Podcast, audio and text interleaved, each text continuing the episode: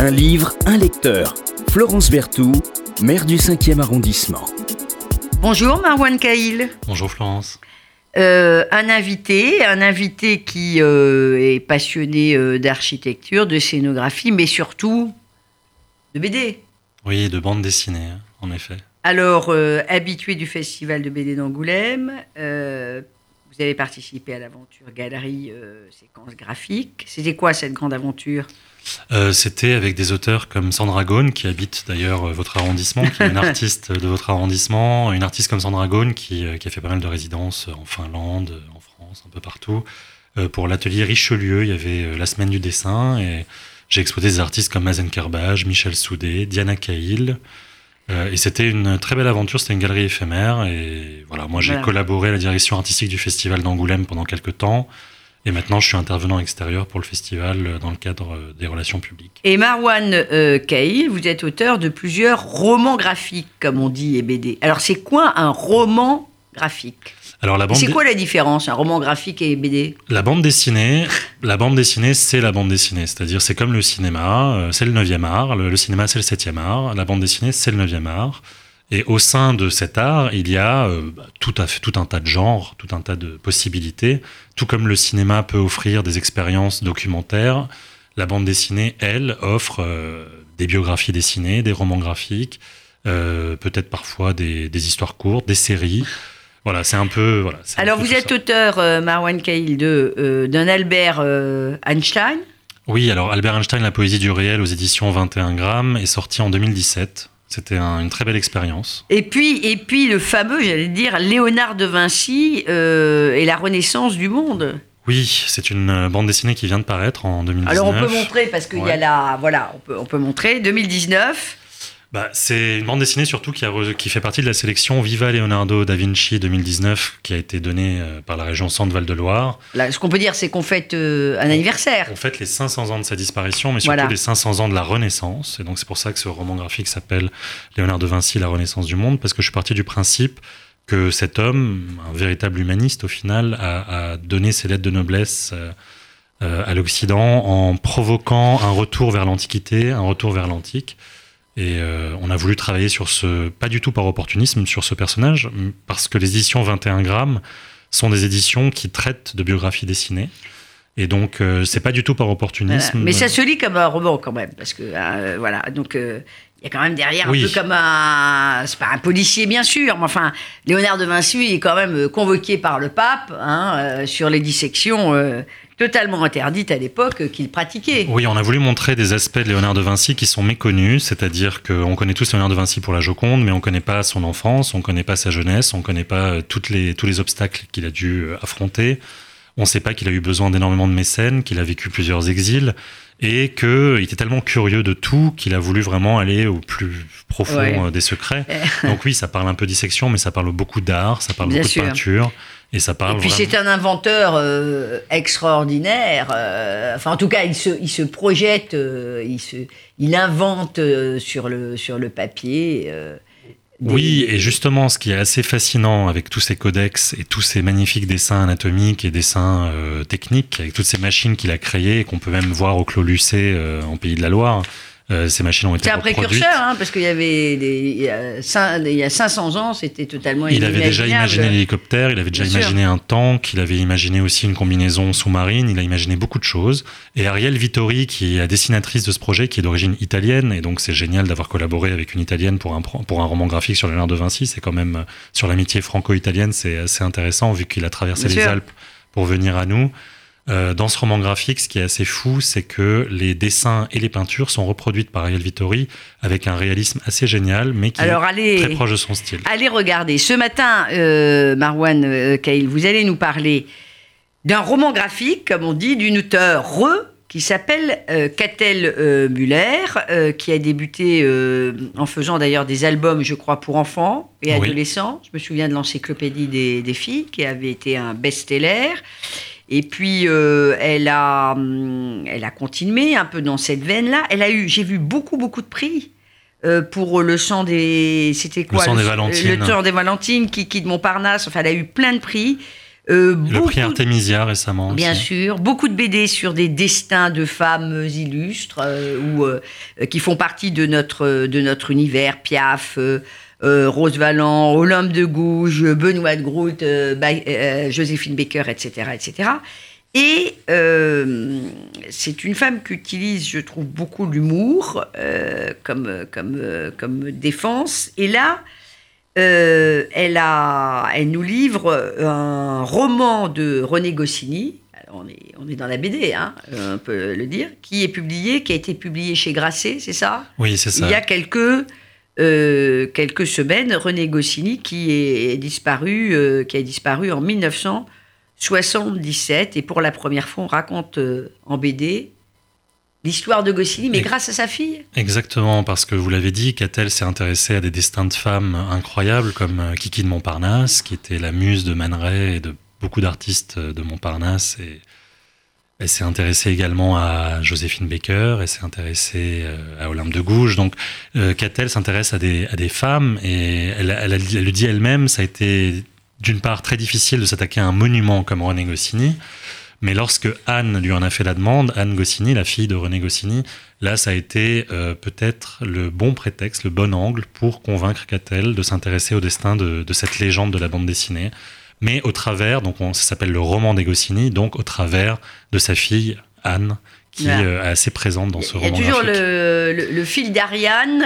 Oui, la transmission. C'est souvent une femme, et c'est la transmission. Donc, tu vois, elle, elle est sur le destin de, de, femme. Là, c'est une femme, pas n'importe évidemment laquelle, la fille unique euh, de René Goscinny. Orpheline de père. Moi aussi, j'ai été orphelin de père, et ça m'a touché, ça m'a marqué. Moi, j'avais été profondément marqué par Kiki de Montparnasse. Ça a été. Euh, mon école d'architecture était boulevard Raspail, mmh. près, de, près du Montparnasse. Et moi, je suis un grand amateur d'art et quand j'ai lu Kiki de Montparnasse, j'avais été profondément marqué par le style euh, de Catel et bien sûr de Bocquet, avec qui elle a fait tous ses projets. Mais là, euh, pour ce projet sur René Goscinny, j'ai été profondément marqué par l'angle avec lequel elle, arrive à parler de, cet homme, cet homme qui est finalement qu'on connaît tous pour Astérix et pour euh, bah, Lucky Luke, Lucky Luke, le petit Nicolas, le, petit Nicolas, avec Sampé.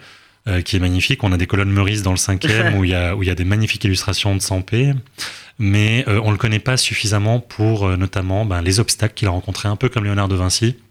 Au final, on ne connaît pas l'homme derrière la légende. Alors il faut, il faut vraiment, bah, il faut aller acheter ce, ce, roman de René Goscinny. Je, je montre l'ouvrage d'ailleurs. Voilà, qui est, qui est très beau. Alors il y a toujours ce, ce dessin ce dessin euh, en noir, euh, ça c'est quand même une des marques de fabrique, on peut le dire. C'est la marque de fabrique de Catel, mais je dirais pas juste le noir et blanc, parce que Marianne Sat Marjane Satrapi fait du noir et blanc, Zena Abirachet fait du noir et blanc. Non, Catel fait du noir et blanc, mais elle le fait avec une plume et une fluidité qui est assez incroyable.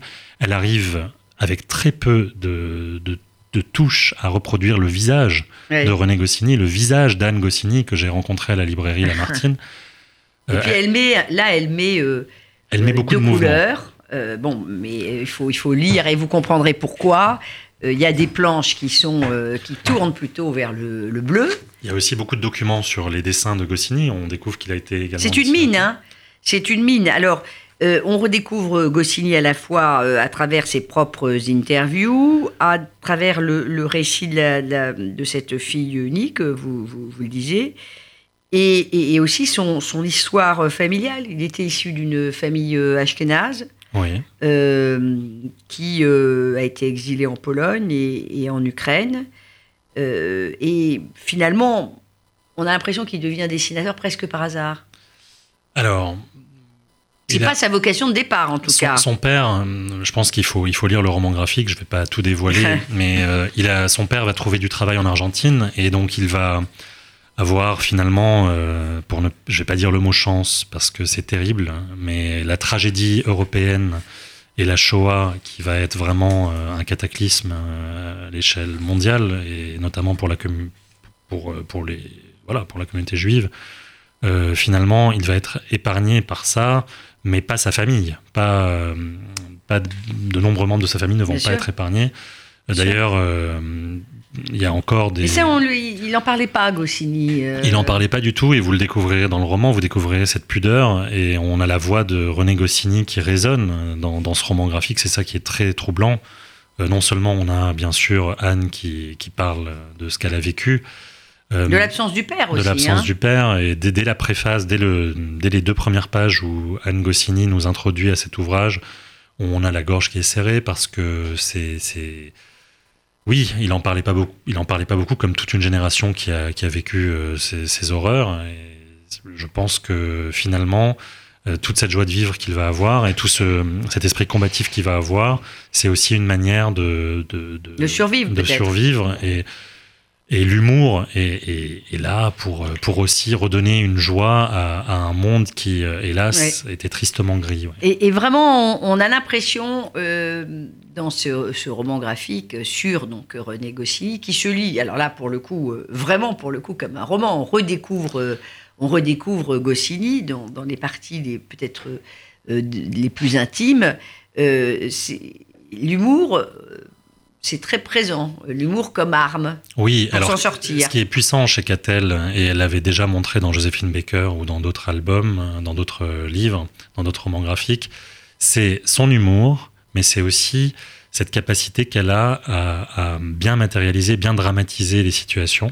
Et donc l'humour est encore plus puissant quand il y a du drame derrière, quand il y a un peu de tragédie. Donc tout ce qui est un peu, de, ben, on a un personnage d'Astérix qui s'appelle Tragicomics. Et cela dit, l'humour juif, c'est une constante. Oui, c'est hein, une constante. C'est une constante. Euh, vraiment comme, comme, comme, outil, de, comme outil de, des défenses. Et puis il y a quelques combats qui sont euh, moins connus, euh, comme celui quand même pour défendre le droit d'auteur. Oui, oui, oui. Alors, euh, qui n'est pas un petit sujet, hein, qui est un énorme sujet hein, non, quand, on, quand écrit. C'est toujours d'actualité d'ailleurs. Euh, quand je... on fait de quand on compose, enfin. C'est toujours d'actualité. Les auteurs euh, essayent aujourd'hui, avec Denis Bajram, avec d'autres, avec Johan Zwar et d'autres, de, de, fédérer les auteurs pour qu'on ait un peu plus de droits. 2020 va être l'année de la bande dessinée. Donc, euh, le ministre de la Culture a annoncé que ça allait être l'année de la bande dessinée. On espère, nous, les auteurs, qu'il va y avoir des choses faites en ce sens pour protéger le statut des auteurs. Euh, c'est difficile de produire un livre de bande dessinée. Une bande dessinée, ça se fait à deux ou ça se fait tout seul quand on est un auteur complet, mais c'est des mois et des mois de travail, des mois, des mois et des mois de recherche avant que le livre ne sorte mmh. enfin. Il y a des belles écoles il y a... qui n'existaient pas il y a, il y a, il y a, une trentaine d'années Je pense qu'il y a des écoles, il y a aussi les beaux-arts, il y a aussi les arts appliqués, il y a aussi, moi je suis architecte de formation, j'ai été à l'école spéciale d'architecture, je pense qu'on peut, euh, la bande dessinée, il y a des écoles de scénario comme la FEMIS. Aujourd'hui, la bande dessinée est adaptée au cinéma, elle est adaptée en série. Mmh. Euh, vous avez des succès euh, à ce niveau-là. Donc, euh, pour le métier de scénariste, il y a plein d'écoles. Pour le métier de dessinateur, il y a les écoles qu'on connaît habituellement et mmh. des écoles de bande dessinée. Mais au-delà des écoles, au-delà de la formation ou du statut, c'est plus finalement mmh. notre statut juridique. Il y a un véritable combat, notamment pour défendre les droits d'auteur qu'on doit obtenir tôt ou tard, mais aussi les avances sur droit ou tout simplement notre statut, notre Bien retraite sûr. et tout ça. Euh, merci Marwan Kail pour tout ça. J'en profite pour dire que dans notre euh, quartier latin, il y a euh, de magnifiques librairies qui sont spécialisées euh, oui. BD, romans graphiques, euh, manga, oui. et vraiment des, des, et des choses très récentes parce qu'on a euh, on a évidemment Cinq-Ambules, qui est un peu une, en train de devenir presque une institution. Oui, le parcours BD Cinq-Ambules. C'est vrai que c'est très, très, c'est très joli cette, ce, festival, mais on a à côté euh, euh, du, des patriarches une très jolie euh, li librairie spécialisée dans, tout cette, cet univers. On a, et c'est nouveau, qui s'est installé il y a deux ans, euh, une petite librairie de manga qui est un petit bijou à côté de la rue des Fossés Saint-Bernard. On a un comics qui s'est installé euh, il y a très longtemps, il y a un an et demi, je crois. Ouais, euh, qui comics en haut de la rue La Cépède. Donc, je le dis parce que euh, parfois, il est de bon ton de dire ah, les librairies se portent mal, ferment, etc. Oui, il y en a qui, qui, qui ont fermé, c'est vrai, mais euh, on peut s'enorgueillir quand même d'avoir, euh, ces dernières années, réussi à, à stopper, à enrayer, euh, même si cet équilibre est très fragile, à enrayer les disparitions euh, des librairies, des maisons d'édition, en tout cas dans, dans, dans, cet arrondissement, grâce euh, grâce à vous tous. Certaines euh, ont, fermé, mais ont réouvert ailleurs euh, dans, dans, l'arrondissement. Alors sur sur Goscinny, euh, j'aimerais terminer par là, parce que c'est pas un roman familial, bien sûr, mais enfin, la place de la fille est très importante, vous l'avez rappelé, euh, Marwan euh, Kail. L'épouse de Goscinny, j'ai appris ça dans le roman graphique de, de, de Catel Muller, c'était sa première lectrice. Oui. oui. Et je trouve ça très, oui, je pense, je pense que quand on est auteur de bande dessinée, euh, pour croire en notre, en notre art, il faut qu'on soit soutenu par les plus proches. Vous avez des, des une proche lectrice ou un proche lecteur, oui, Marwan je, je suis encerclé par des lecteurs. Et je remercie mon éditeur aussi, qui est un excellent relecteur. Euh, donc oui, je, suis encerclé par, par des lectrices et par des lecteurs. Et juste pour revenir sur les librairies, en effet, les librairies dans le cinquième sont des institutions. Euh, et je pense à Pumba Pum ou à d'autres librairies. Oui, bien sûr. Mais, euh, mais c'est vrai que les libraires, du, les libraires du quartier latin sont connus pour être quand même d'excellents conseillers. Et oui, allez chez votre libraire. Euh, les sites internet, c'est sympa. mais N'achetez pas, euh, n'achetez pas, j'en ai les... fait un combat, moi, mais n'achetez pas. Euh, allez chez votre libraire. Réservez. Allez chez votre libraire. Et d'ailleurs, votre libraire, il a euh, ce don exceptionnel de vous conseiller. Vous pouvez même rentrer sans savoir ce, que vous, ce dont vous avez Et on découvre des univers. Et vous découvrez des univers. Moi, ça m'arrive euh, euh, régulièrement. Et quand c'est un genre qu'on connaît moins bien, eh bien, le libraire, il va savoir vous conseiller en fonction de vos goûts, des goûts de la personne à qui vous voulez offrir euh, un, livre, un ouvrage, et c'est ça qui est merveilleux. Et le quartier est vivant, il y a des dédicaces, des rencontres, il faut voilà, encourager les libraires et encourager les auteurs. Le ben, livre, en tout cas, n'est pas prêt de, mourir parce que le livre reste quand même un objet précieux pour tous les Français et pour, euh, je pense, euh, le monde entier. Le, et puis le, livre, ne va pas tuer le Et puis le, livre, on le touche. Voilà. On le touche, il a même une odeur. Euh, et ça, c'est absolument, euh, c'est absolument merveilleux. Merci beaucoup, euh, Marwan Kail, d'être venu euh, nous parler euh, de ce très beau roman graphique de Catel Muller. Le roman de René Goscinny. Le roman des Goscinny, Naissance d'un Gaulois, c'est le premier tome. Oui, des Goscinny, pardonnez-moi, je dis à chaque fois le roman de, de, René Goscinny, c'est le roman des Goscinny, d'ailleurs euh, des Goscinny, parce que c'est aussi la famille Goscinny, c'est la fille Goscinny, c'est l'épouse. Et c'est surtout la grande famille de la bande dessinée, parce que quand on parle de René Goscinny, on parle d'un père de la bande dessinée, et quand on découvre son parcours, quand on est scénariste notamment, ça nous touche. Il y a un prix René Goscinny du meilleur scénario qui est donné à Angoulême notamment, euh, au Festival d'Angoulême, et Goscinny, c'est le père de tout, de tout le monde en quelque sorte, pour ce qu'il a fait pour les auteurs, mais aussi pour ce qu'il a apporté. Euh, euh, pour ce qu'il a apporté au monde euh, du 9e art. Merci infiniment, euh, Marwan Kail. Vous défendez très bien le monde du 9e art.